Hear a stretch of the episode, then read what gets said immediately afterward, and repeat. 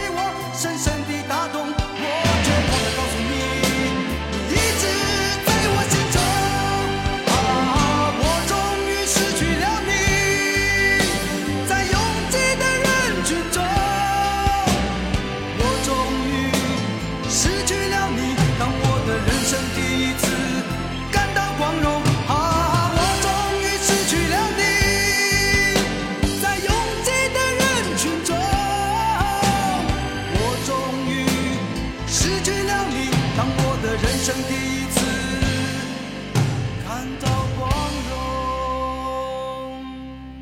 当四周掌声如潮水一般的汹涌我见到你眼中有伤心的泪光闪动。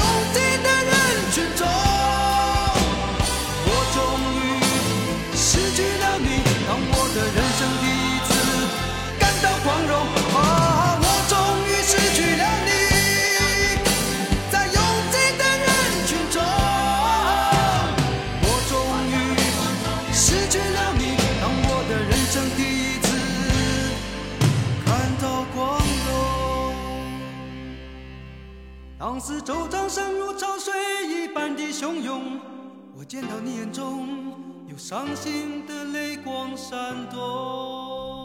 我终于失去了你，收录在赵传在滚石唱片发行的同名专辑《我终于失去你》当中的同名主打歌，是阿最李宗盛的词曲创作。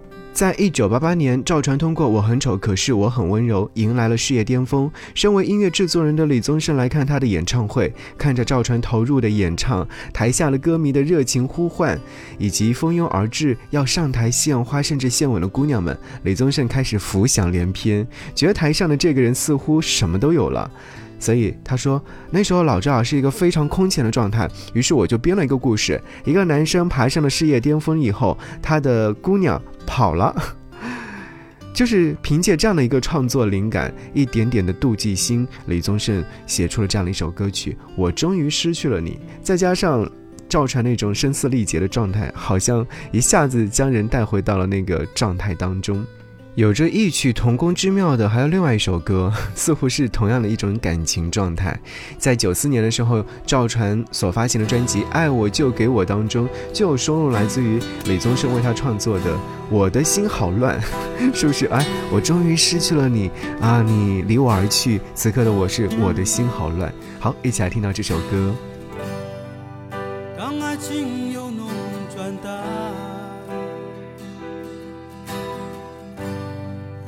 再说什么已太晚，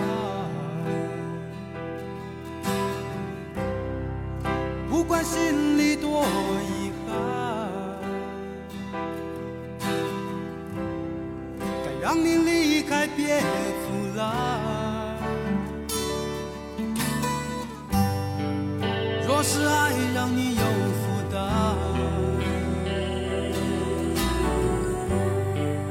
说明白吧，别隐瞒。你心不在了怎么办？为何不就在这里散？当爱已不再温暖，它只是牵绊，又何苦让它再纠缠？在。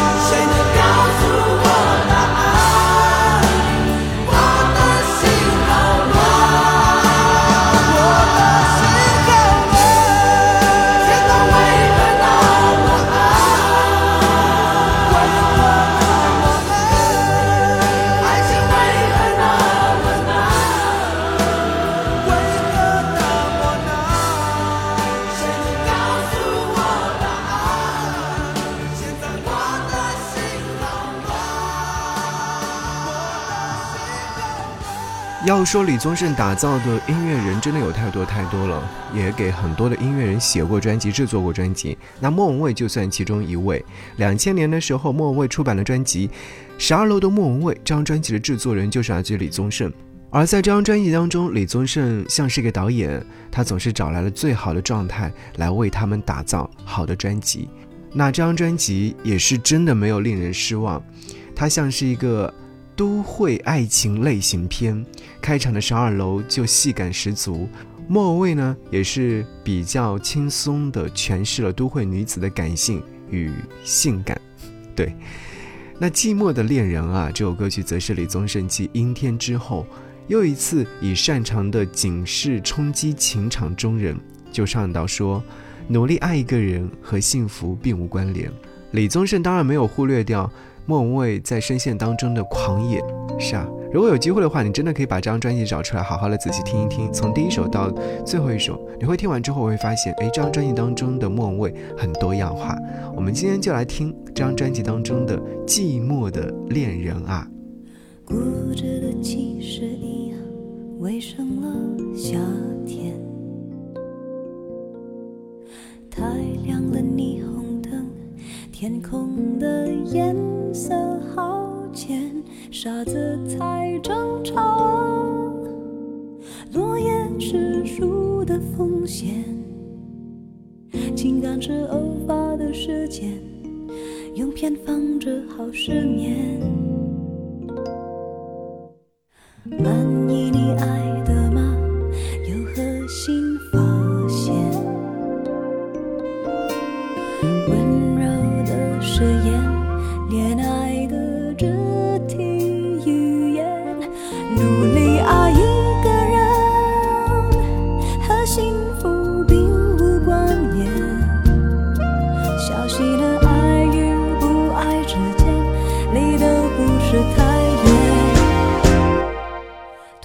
下寂寞的恋人啊，试着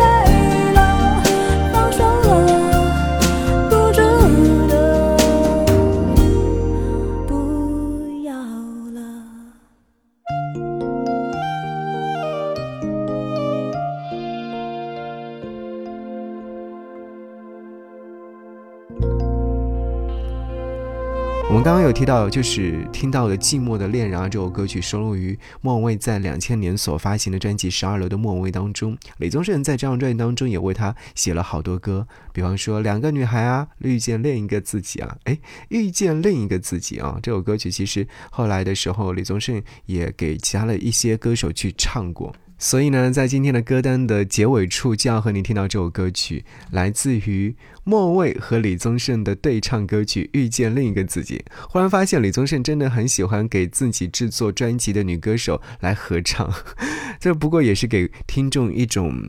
更为饱满的听觉感受吧，所以你在听这首歌曲的时候，是不是会觉得哇，李宗盛大哥就是厉害，对啊，听了那么多年的李宗盛，哪首歌曲会唱进你的心坎里面呢？是不是还是和大家说的是，年少不听李宗盛，听懂已是曲中人？哇，这种淡淡的忧伤感觉，是不是一下子就迸发出来了？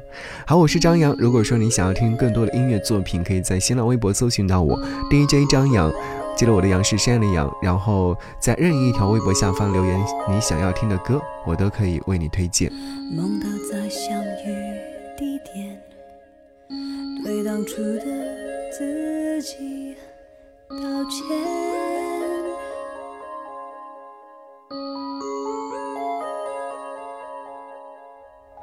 梦里我能颠倒时间，对当初爱我的人。拒绝。